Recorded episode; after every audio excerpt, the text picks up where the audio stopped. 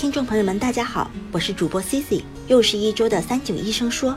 那么这周的问题呢，是来自小安快跑这位听众的，因为最近的温差，他们家的孩子很容易感冒，想问问有没有什么好办法可以预防呢？关于这个问题呀，这周我们请到了广州南方医科大学珠江医院的儿科中心主任医师李红医生，下面让我们来听听李医生的建议。我这里呢，想给大家分享一些我的个人的经验。那么要想做到让这孩子不感冒，或者说不反复感染啊，我发现很多家长的做法呢，一定要避免。那么首先第一个呢，家长啊错误的做法是一发烧一感冒就去打吊针，就去吃抗生素，认为不吊针的话呢，不吃抗生素的话呢，我没有早期给他压住，他就会不好。这个做法是特别错误的，很容易导致这个孩子呢抵抗力会越来越下降。第二个的话呢。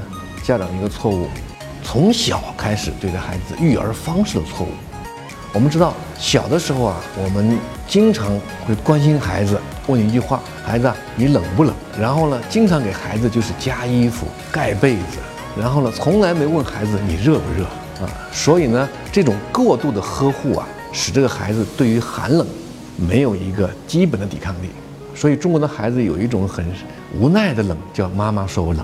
说这样的冷的话呢，这样的过度呵护使孩子从小没有对寒冷有自身的抵抗力，所以你会发现，我们的孩子如果从小在这种没有寒冷刺激的环境下成长的话，那么他上幼儿园以后，一上幼儿园就感冒，这种现象在中国的尤其是城市的孩子当中特别普遍。为什么呢？因为在幼儿园之前，家长几乎是。二十四小时乘这个三百六十五这样的一个呵护的强度，他没有办法来增强抵抗力。所以这一点我给大家一个建议：从小呢给孩子不同的温度的这么一个锻炼，包括他的环境，包括他的温度啊，让孩子适应寒冷。第三个误区呢，很多家长啊看着孩子病得很可怜，一病一发烧，大鱼大肉给他吃，孩子赶快补补，好快点儿。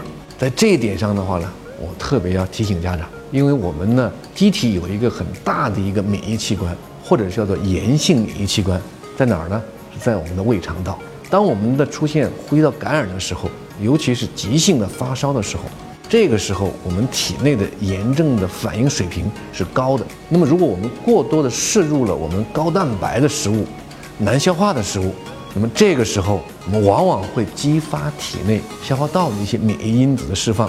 往往会使这个病情迁延不愈，所以呢，补不是急性期的补，等孩子好了咱慢慢补。急性期的时候千万不要。第四个方面呢，容易犯的误区呢，就是这个家长啊不注意给孩子及时的增减衣物。我们家长有的时候就省事儿，啊，一件衣服搞定，然后呢，上午可能是冬天早上，中午到夏天，下午就秋天。这个时候的话，如果家长不及时更换衣物的话，增添衣物。很容易使孩子产生一些感染的症状。感谢李医生的回答。最近每天温差比较大，一不小心呀，大人都容易患感冒，更何况是孩子们。希望李医生的建议能够对各位家长有用哦。到这里，这周的三九医生说也要差不多了，我们下周六再见吧。